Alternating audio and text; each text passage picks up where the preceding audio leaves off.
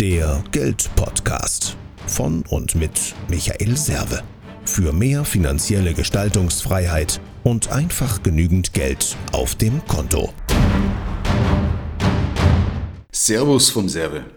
In der heutigen Folge geht es um den Ertrag, weil ich immer wieder gefragt werde, äh, wie man in der heutigen Zeit, gerade in der Niedrigzinsphase beispielsweise, einen vernünftigen Ertrag herbekommen kann. Und das Ganze ist auch entstanden aus einer Umfrage in meiner Facebook-Gruppe, wo ich dann gefragt habe, was die Leute so interessiert. Und das war so die Nummer eins, wie man mehr Ertrag bekommen kann. Vorab mal, für wen ist das Ganze hier? Und zwar ist es im Wesentlichen für die Leute, die keine Lust haben, alles selber zu machen. Also sich tagtäglich hinzusetzen und zu sagen, okay, ich will traden. Ich will jetzt hier auf Bitcoin Short gehen. Ich will Forex traden. Ich will Aktien, Rebalancing und so weiter und so fort machen. Gibt Leute da draußen, die wollen das. Aber es gibt auch mehr, die das eben nicht wollen, die sagen, okay, ich will mich auf meine normale Arbeit, auf mein normales Leben konzentrieren und das andere muss einfach so laufen. Ich bin ja selber kein Vermögensverwalter. Ja? Also aus Sicht der Leute, die sagen, das sollen eben Profis für mich machen oder was kann ich für bewährte Strategien übernehmen, damit das auch bei mir funktioniert. Und darum geht es in der Folge, weil genug Geheimtipps, genug heiße Tipps gibt es da draußen. By the way, die Masse davon funktioniert nicht, sonst wären die auch reich, die sie geben würden. Meistens wird ja nur der reich, der dann den Tipp dann selber breit streut. Ich will jetzt nicht alle möglichen Anlageformen durchgehen, die es gibt, also die sind mannigfaltig. Wenn du beispielsweise Unternehmer bist, dann ist der größte Ertrag in deinem Unternehmen. Ja? Also bloß als Beispiel, weil viele sagen als Unternehmer, ja, wo kann ich denn Ertrag machen? Also bei Unternehmen ist wichtig, dass ich Cash habe und dass ich dann das Geld in meinen Wachstum investiere und dann auf bewährte Mittel zurückgreife. Da komme ich aber drauf. Mir geht es also in dieser Folge um die bewährten Mittel.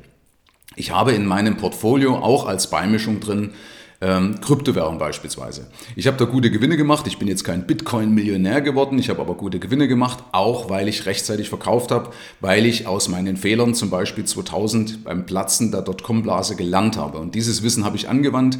Und ich weiß auch in Diskussionen mit vielen, die gesagt haben, äh, dass es ja alles heute ganz anders ist. Ich habe dazu auch einen Vortrag gehalten in Frankfurt. Und letzten Endes ist es genau wieder so gekommen, weil es folgt immer gewissen Mustern, das muss man wissen. Ähm, und man braucht eben keine Experimente, komme ich aber drauf. Zum Thema Experiment und eben selber machen. Ich habe aufgrund einer Lektüre von Professor Max Otte, habe ich dessen Depotempfehlung nachempfunden. Über drei Jahre, ich habe das also nicht gekauft, sondern ich habe das parallel zu meinen Anlagestrategien der Neugierde halber in Excel einfach mal gemacht. Das heißt, ich habe also genauso gekauft nach seinen Vorgaben, ich habe das Rebalancing nach seinen Vorgaben gemacht. Das macht alles ein bisschen Arbeit.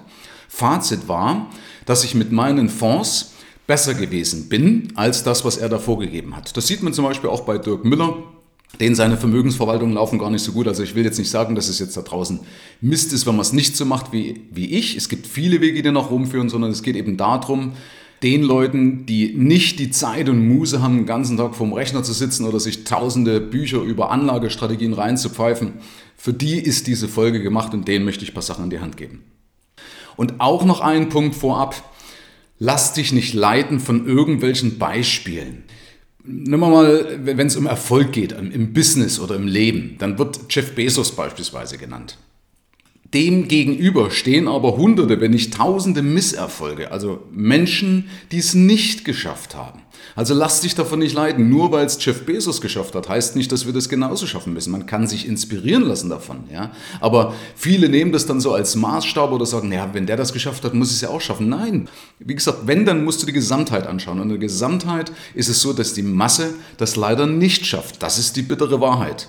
Und genauso ist es auch bei Aktien.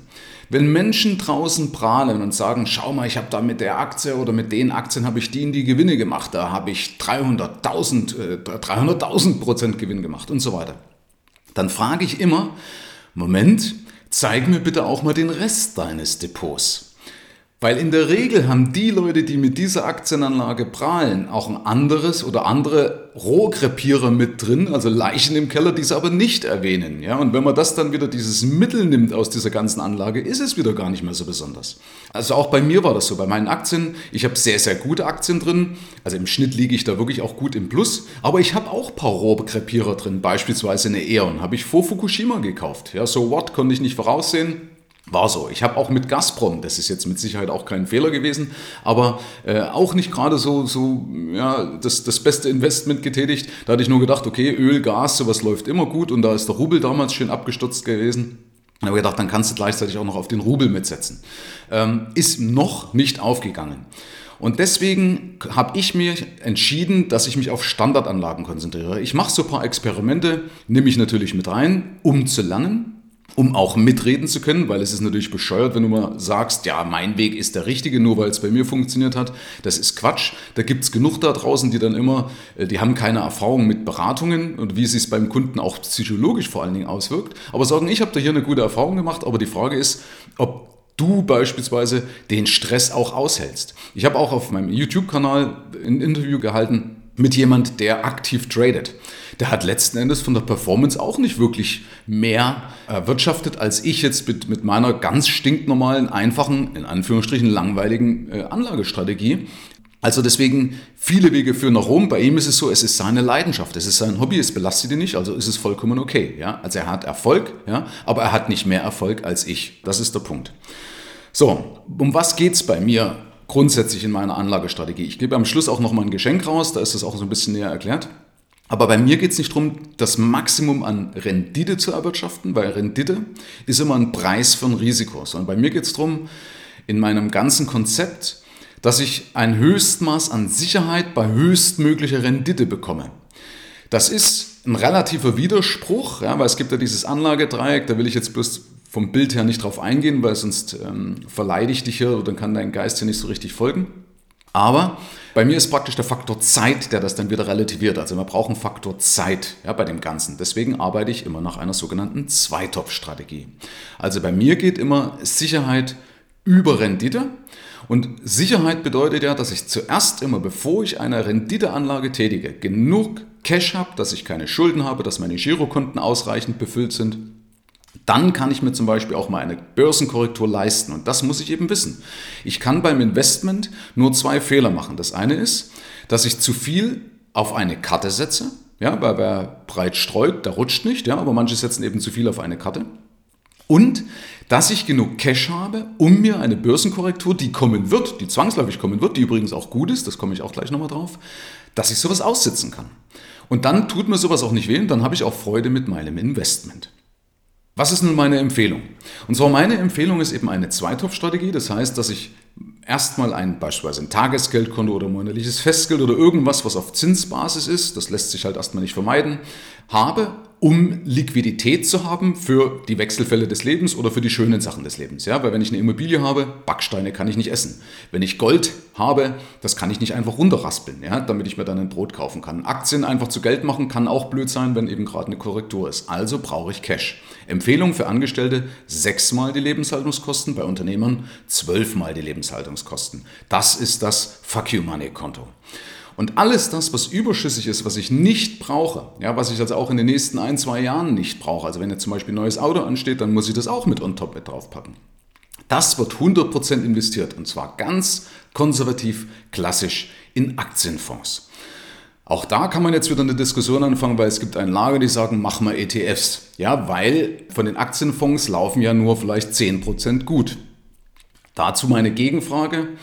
Wenn draußen bei den Menschen, also angenommen, du bist auf Partnersuche und 90% in deinem Umfeld taugen nicht als Partner, konzentrierst du dich dann auf die 90%, die nicht taugen oder konzentrierst du dich auf die 10%, die was taugen? Weil bei vielen Fonds ist es auch, es gibt auch viele da draußen, die Mist sind, ja, okay, also brauchen wir uns nichts vormachen. Aber viele da draußen verfolgen auch einen Ansatz, den ich so gar nicht vergleichen kann, weil sie Garantien mit drin haben. Sind wir auch beim nächsten Thema, lass Garantien weg. Garantien sind Mist, das wollen wir nicht. Sondern setze in Anführungsstrichen auf aggressive Investments wie Standardaktienfonds, also breit gestreute Standardaktienfonds. Dann machst du keine Experimente. Wenn du auf die Global Player setzt, die beispielsweise auch Weltkriege überstanden haben, auch dazu habe ich ja schon mal Stellung genommen, dass wir Deutschen da ja keine Aktienkultur haben, dann brauche ich doch keine Streuung unbedingt, dass ich sage, ich gehe jetzt auf Brasilien, ich gehe jetzt auf Russland oder ich mache das, sondern nimm einfach einen weltweiten Aktienfonds, der meinetwegen auf dem S&P 500 läuft wenn du magst, kannst du einen ETF nehmen. Ich bin eben ein Fonds-Fan aus dem einfachen Grund, weil es gibt ein paar Fonds da draußen, die über Jahre hinweg den Markt geschlagen haben. So, wenn sie den Markt geschlagen haben, schlagen sie auch die ETFs. Also ganz ehrlich, warum soll ich dann auf den ETF zurückgreifen? Für mich ist der ETF die einzige Anlage, die ich nutze, um einen Hebel darzustellen, weil das kann ich mit einem Publikumsfonds nicht.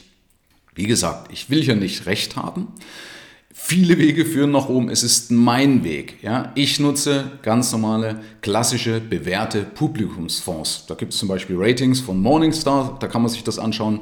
Aber bitte nicht, die jetzt meinetwegen seit 2008 gut performt haben, weil in dieser Zeit konnte jeder gutes Geld verdienen, weil wenn die Börse nur eine Richtung kennt, dann kann jeder Depp Geld verdienen, sondern dann Fonds, die über 20, 30, 40 Jahre gut performt haben. Natürlich ist es kein Maßstab, weil man darf ja daraus nicht ableiten auf die Zukunft mit so einer Vergangenheitsbetrachtung, also mit sogenannten Backtesting. Aber Herrgott, an was soll ich mich denn sonst orientieren? Und wenn nicht, dadurch, dass ich monatliche flexible Sparpläne beispielsweise nutze, ja, dann ändere ich sie einfach. Wenn es mir nicht mehr gefällt, dann switche ich die einfach um. Ja, so what? Habe ich doch kein Geld kaputt gemacht. Deswegen ausschließlich über flexible Sparpläne. Das Ganze, was ich hier sage, ist natürlich höchst individuell. Ja, das ist jetzt mal so auf, dem, auf den kleinsten Nenner runtergebrochen, basierend auf den Erfahrungen in den tausenden Gesprächen, die ich habe mit meinen Kunden. Was im Endeffekt so die, so, so die Standardantwort wäre. Ja, natürlich, wie gesagt, immer, es muss im Gesam ins Gesamtbild passen. Es muss im Kontext gesehen werden. Das heißt also, das bitte äh, da an den Berater deines Vertrauens wenden oder wenn du eben meinst, das selber zu machen, kannst du es auch selber machen dann hast du ja die Verantwortung dafür, dann ist ja auch alles gut. Aber ansonsten, äh, ich kann natürlich hier die Verantwortung nicht übernehmen, das ist natürlich logisch. Also, um dir nochmal ein Bild zu geben, wenn du monatlich Geld sparst, mach's erst, wenn du genug Geld hast, also wenn dein Tagesgeldkonto, deine Girokunden oder deine kurzfristige Kasse, sagen wir mal, deine Kriegskasse, also dein Fuck You Money Konto befüllt ist, alles das, was du nicht mehr brauchst, das kannst du 100% in Standardanlagen mit investieren in Aktienfonds. Und zwar in richtige Aktienfonds ohne irgendwelche Derivate, also ohne Finanzinstrumente wie Optionen, wenn es geht, weil dann habe ich tatsächlich nämlich auch Sachwerte mit im Boot, also Sachen, die ihren Wert behalten, also auch über Krisen. Das heißt, wenn eben jetzt eine Krise kommt, dann passiert nämlich Folgendes. Erstens mal habe ich Sachwerte, weil ich habe ja an den Firmen, die haben ja Patente, die haben Liegenschaften, die haben Mitarbeiter, die haben Know-how und so weiter. Damit habe ich einen Krisenschutz. Und wenn die Börse einbricht, kaufe ich ja monatlich wieder billig nach. Ja, jetzt gibt es beispielsweise die Siemens für die Hälfte. Und das ist ja das urkaufmännische Prinzip, kaufe dann, wenn es billig ist. Ja? Also meine Strategie funktioniert am besten dann in volatilen Märkten, also in Märkten, die sehr stark schwanken. Deswegen auf ruhig aggressive Aktienfonds, nicht auf sichere gehen. Das würde ich jetzt nicht machen oder die eben irgendwelche Sicherungsmechanismen drin haben. Das kannst du manuell zum Beispiel selber machen, indem du sagst, okay, ich mache dann mal irgendwann vielleicht eine Teilsicherung oder lass mir von meinem Berater eine Empfehlung geben und so weiter. Da gibt es ja verschiedene Möglichkeiten. Auch das findest du in meinem Investment Policy Statement dann am Ende. Da gebe ich dann mal so ein paar Tipps noch, wie ich das Ganze mache. So, das heißt, wenn du monatlichen Sparplan hast, dann nutzt du automatisch auch die Börsenkorrekturen aus. Was ist denn jetzt, wenn ich jetzt eine Einmalanlage habe? Statistisch ist es auch egal, wenn du einen längeren Zeitraum hast. Bei mir ist es ein längerer Zeitraum ab 15 Jahre dann ist es auch egal, wann du kaufst, weil die Börse wird immer wieder von Höchstständen gefolgt. Also wenn einer sagt, oh, der DAX ist aber jetzt hoch, ja dann warte mal zehn Jahre voraussichtlich, dann wird er höher sein als heute. Ja? Und am besten ist dann zumindest immer eine Kombination. Das heißt, wenn du einmalig anlegst, kauf dort auch monatlich nach, würde ich zumindest immer machen. Für mich ist immer der Punkt Hope for the best, Playing for the worst. Das heißt, wenn dann die Börse einbricht, kaufe ich wenigstens zumindest monatlich nach. Kann man auch einmalig machen, aber wir wissen eben nicht, wann die Börse einen Tiefstand hat. Das wissen wir immer mal erst im Nachhinein. Und deswegen mache ich das über einen Automatismus. Und Automatismus ist ein monatlicher Sparplan. Also, nochmal zusammenfassend. Du brauchst keine Experimente. Wenn du Leute anschaust, die zu Geld gekommen sind, dann sind die entweder mit Immobilienspekulationen oder eben mit Firmenbeteiligungen zu Geld gekommen. Firmenbeteiligung heißt entweder durch die eigene Firma oder zum Beispiel durch Investments in Aktien oder in äh, Unternehmensbeteiligungen in irgendeiner Form. Und das ist in meinen Augen die einfachste Form, das würde ich dir auch empfehlen, dass du dich eben über Firmen an oder in Firmen beteiligst über normale Aktienfonds oder wenn du magst eben über ETFs. Da kann man sich drüber streiten. Ich bin der Meinung, wenn es Fonds da draußen gibt, Publikumsfonds, die besser sind als der Markt, warum soll ich das nicht nutzen und die über Jahre vor allem auch besser sind? Also lass dir bitte von deinem Berater nicht irgendwie ein oder drei Jahre zeigen. Das ist in meinen Augen nichts wert, sondern eine langfristige Performance. und dann das Ding nochmal nachlesen. Vor allen Dingen schriftlich geben lassen. Ja? Alles das, was besprochen wird, schriftlich geben lassen, weil dann hast du die Sicherheit, die du brauchst für deine Anlagen. Hier schließlich geht es ja hier um Vermögensaufbau. Und deswegen, wir haben hier eine Protokollpflicht, das hat ja der Gesetzgeber wunderbar eingeführt. Lass es dir einfach schriftlich belegen, warum du welche Anlage gekauft hast, warum das auch in dein Gesamtbild passt, warum das zu dir als Anleger passt. Und dann hast du deinen Berater auch mit im Boot. Also, du brauchst keine Experimente, nutze einfach die Standardgeschichten. Ja, was hast du denn überhaupt von dieser Strategie? Und zwar meine Fonds, die ich benutze, haben im Schnitt über sieben bis sogar über acht Prozent gemacht. Das ist der Durchschnitt über die Jahre. Ja, da waren natürlich auch Jahre dabei, die nicht so gut gelaufen sind, aber es gab eben auch äh, Jahre, die besonders gut gelaufen sind. Also deswegen im durchschnittlichen Mittel hatte ich meine, also deutlich über sieben Prozent. Wie gesagt, darf man ja nicht ableiten für die Zukunft, ist auch richtig so, aber es geht hier um die Wirtschaft, es geht um den Kapitalismus und solange wir Kapitalismus haben, funktioniert meine Strategie. Und zum Zweiten hast du immer ausreichend Liquidität, weil du ja dieses Fuck You Money Konto im Vorfeld geschaltet hast. Das heißt, du hast immer genug Reserven, an die du sofort ohne Nachteil ran kannst. Das ist also das Prinzip, deswegen Sicherheit geht über Rendite. Also ich mache mit dem einen Topf, da macht man natürlich nicht viel Gewinne, das ist so eben für den, für den Seelenfrieden. Da hat mir nur einer mal gesagt, ah, das klingt so wie zwei Meter unter der Erde. Sag mal, Ruhe im Geldbeutel bringt ja auch Ruhe im Kopf. Wie so ein Kissen, auf dem sich dann eben besser schlafen lässt. Und gleichzeitig machst du ohne große Experimente ganz bewährt deinen Ertrag. Und das ist eben auch unabhängig, ob jetzt draußen ein Marktzins von aktuellem Minusbereich wäre, ob die Bundesanleihe bei 0,3 Prozent liegt oder sonst irgendwas. Das ist vollkommen egal. Sondern das ist eine Methode, die seit Jahrhunderten funktioniert. Wenn du dir beispielsweise den S&P 500 mal anschaust, äh, seit 1700 noch was, das ist, wenn du den Graph anschaust, da konntest du über so, also du konntest nichts falsch machen. Ja. Es gab eben nur Phasen, wo es schlecht gelaufen ist, das hast du immer mal, aber die muss ich eben aussitzen können. Und beimischen kannst du ja gerne dann beispielsweise mit Immobilien, du kannst beimischen mit, äh, mit Rohstoffen. Ich habe beispielsweise Silber, ich bin ein Silberfan. Das musst du natürlich auch dann überlegen, wo du das lagerst, dass es auch versichert ist, weil ich würde sowas immer empfehlen, bei dir zu Hause zu lagern, brauchst einen entsprechenden Tresor und eine entsprechende Absicherung. Aber das würde jetzt zu weit reingehen, weil das ist dann immer nur eine Beimischung. Sondern mir geht es immer um das Basisinvestment und das Basisinvestment sind bei mir weltweite Aktien. Ja? Standardaktien ohne Experimente. Ja, dann machst du zumindest auf lange Sicht nichts falsch. Ich habe jetzt noch einen wichtigen Tipp am Ende und zwar ein Leser meines Buches, der liebe Burak der hat mir ein Fazit aus meinem Buch gebracht, von der Wildsau zum Sparschwein. Und zwar habe ich einen Tipp drin, dass du einfach jährlich deine Sparpläne um 10% erhöhst. Und das hat er dann angenommen und hat gesagt, Mensch, das ist ja eigentlich gar nicht blöd, weil die 10%, ganz ehrlich, merke ich doch sowieso nicht und äh, hat die jetzt angepasst, dass die also jedes Jahr um 10% erhöht werden. Dann hat er gesagt, das ist Geld, ob ich jetzt 500 Euro spare oder 550, ganz ehrlich, wirkt sich nicht wirklich auf meinen Haushalt aus, aber eben entsprechend auf die Ablaufsumme, auf das Vermögen am Ende. Also hat er das automatisch eingefügt oder eingeführt. Und ganz ehrlich, wir sind doch als Menschen, wir sind doch adaptive Wesen, also wir sind Gewohnheitstiere. Das heißt, wir gewöhnen uns an eine Situation. Also gewöhnen wir uns auch an die 10%, die fehlen, die automatisch weg sind. Ja, also das ist mal so eine Basisempfehlung. Erhöhe einfach deinen Sparplan. Kannst du ja gleich machen. Also wenn du jetzt 300 Euro sparst, pack 330, also mach 330 draus. Ja? Bring dich doch mal ein bisschen ans Limit. Weil du kennst das aus deiner Vergangenheit, wo du meinetwegen Lehrling warst und bist mit deinem Geld gerade zurechtgekommen, hast du gedacht, als Geselle oder wenn du ausgelernt hast oder als Meister oder egal, zumindest hast du ja dann mehr verdient, hast du gedacht, boah, jetzt bin ich reich. Und ich wette mit dir, wo du dieses Geld verdient hast, hattest du auch nicht mehr. Es ist dir wieder irgendwie durch die Hände geronnen, weil du dich dran gewöhnt hast, weil du einfach deine Ausgaben angepasst hast, weil du deinen Lebensstandard angepasst hast.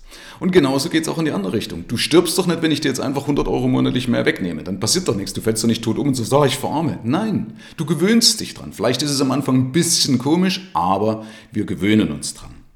Weil, und das ist die ganze bittere Wahrheit, nämlich überhaupt bei der Geldanlage. Die meiste Kohle wird nicht mit Anlagen gemacht, sondern die meiste Kohle wird gemacht, wenn du professionell wirtschaftest. Weil das meiste Geld verbrennst du mit unnützen Ausgaben oder mit Sachen, die du dir, also mit Sachen, die du dir anschaffst oder eben weil dir der Überblick fehlt über deine Zahlen, weil nicht richtig gehaushaltet wird. Das machen wir ja bei uns, kurz Schleichwerbung mit unserem Vermögensliquiditätsplan. Und da merken wir, wenn ich die Kunden frage am Ende, oder ich lasse die am Anfang immer schätzen, ja, wenn ich die kennenlerne, so, was schätzt du denn, was du denn so monatlich ausgibst? Und dann sagen die mir eine Zahl und die in, in der Tatsache, also wenn wir die Zahlen dann uns angeschaut haben, liegen sie immer deutlich drüber und die, die Leute sagen, ah, Allmächt, äh, hätte ich nie gedacht, dass ich ja so viel Geld ausgebe, wo ist denn das ganze Geld hin? Und das ist der Punkt. Bei den meisten brennt ein 2-Euro-Stück ein Loch in die Hose scheinbar, so schnell müssen sie es wieder ausgeben. Ja, also da müssen wir uns an die eigene Nase fassen. Das Geld wird nicht, das meiste Geld machst du nicht durch die Anlagen, sondern das meiste Geld machst du durch professionelles Wirtschaften. Und vor allen Dingen, und das ist der Punkt, was ich auch in meinem Buch das Fuck You Money Privileg belegt habe, das ist das, was garantiert ist. Auf die Börse haben wir keinen Einfluss, aber auf dein Wirtschaften haben wir einen Einfluss.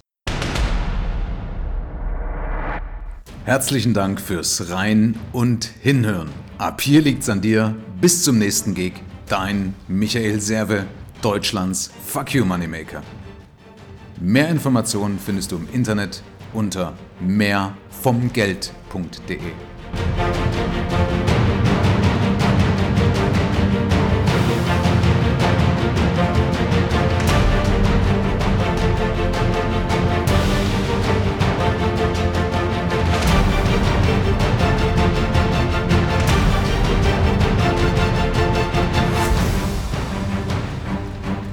So, ich habe zu Beginn ja noch ein kleines Geschenk versprochen. Und zwar, wer möchte, kann sich unter www.mehrvomgeld.de slash wissen, ja, also Schrägstrich Wissen, also auf meiner Homepage Schrägstrich Wissen. Da ist für meine Podcast-Hörer ein Download-Link drin, unter anderem auch zu meinem Investment Policy Statement. Das nennt sich jetzt ein bisschen hochtrabend, kommt einfach aus dem Amerikanischen und besagt, wie ich meine Anlagen gestalte, was ich mache. Und da kannst du dir so ein, zwei Punkte sicherlich auch für deine Investmentstrategie rausholen. Ansonsten herzlichen Dank fürs Zuhören. Ab hier liegt's an dir. Bis zum nächsten Gig. Dein Michael.